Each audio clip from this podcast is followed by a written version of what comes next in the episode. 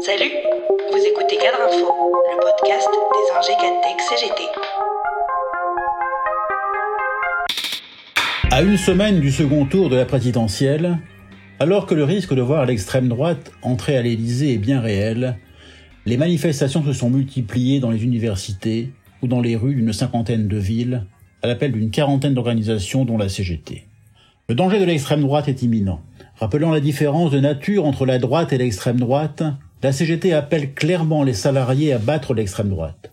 Mais cette fois, il est clair qu'après trois qualifications de l'extrême droite au second tour en 20 ans, et surtout après cinq ans d'une politique au service du capitalisme financier, après des conflits durs, notamment contre la réforme des retraites, beaucoup risquent de préférer l'abstention, voire même de donner leur voix à Marine Le Pen. C'est là une responsabilité historique d'Emmanuel Macron, il s'est choisi le duel avec la candidate du RN pour se faire réélire plus facilement en draguant des électeurs de droite. Il a joué avec le feu, et la fille à papa dispose d'un réservoir de voix qui pourrait la porter au pouvoir.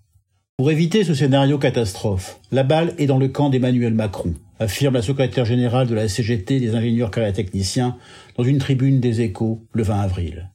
Il a la responsabilité de rassembler et de prendre en compte les attentes sociales et environnementales des salariés. Le chef de l'État s'y est employé dès le lendemain du premier tour sans véritablement être convaincant, notamment sur le dossier de la réforme des retraites qu'il maintient à son agenda dès les 100 premiers jours tout en évoquant un possible référendum. Or, le report de l'âge de départ en retraite à 64 ou 65 ans représente un chiffon rouge, prévient Sophie Binet dans sa tribune. Qu'il s'agisse d'allonger la durée de cotisation ou de reporter l'âge d'ouverture des droits, le résultat sera une nouvelle baisse des pensions, car les salariés seront toujours plus nombreux à partir à la retraite sans avoir le taux plein. La CGT soutient par ailleurs que rien dans les paramètres des régimes n'oblige à faire cette réforme, comme le montrent les chiffres du Conseil d'orientation des retraites. On sait en effet que la part des retraites dans le PIB va baisser d'ici 2030 du fait de la chute du niveau des pensions. Les cadres, alors que la pension représentait 72% du salaire de fin de carrière en 1990, elle ne représente plus que 67% aujourd'hui et tombera, s'il n'y a pas de nouvelle réforme, à 51% du salaire de fin de carrière d'ici 2062. Emmanuel Macron ne peut soutenir ce recul de l'âge de la retraite à 65 ans, alors qu'en face, Marine Le Pen prétend de manière totalement démagogique et mensongère le maintenir à 60.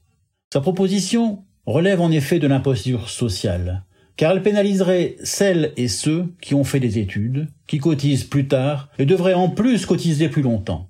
Mais l'imposture est double, car dans le même temps, Marine Le Pen promet de nouvelles exonérations de cotisations sociales pour les employeurs, ce qui reviendrait à assécher les ressources du régime.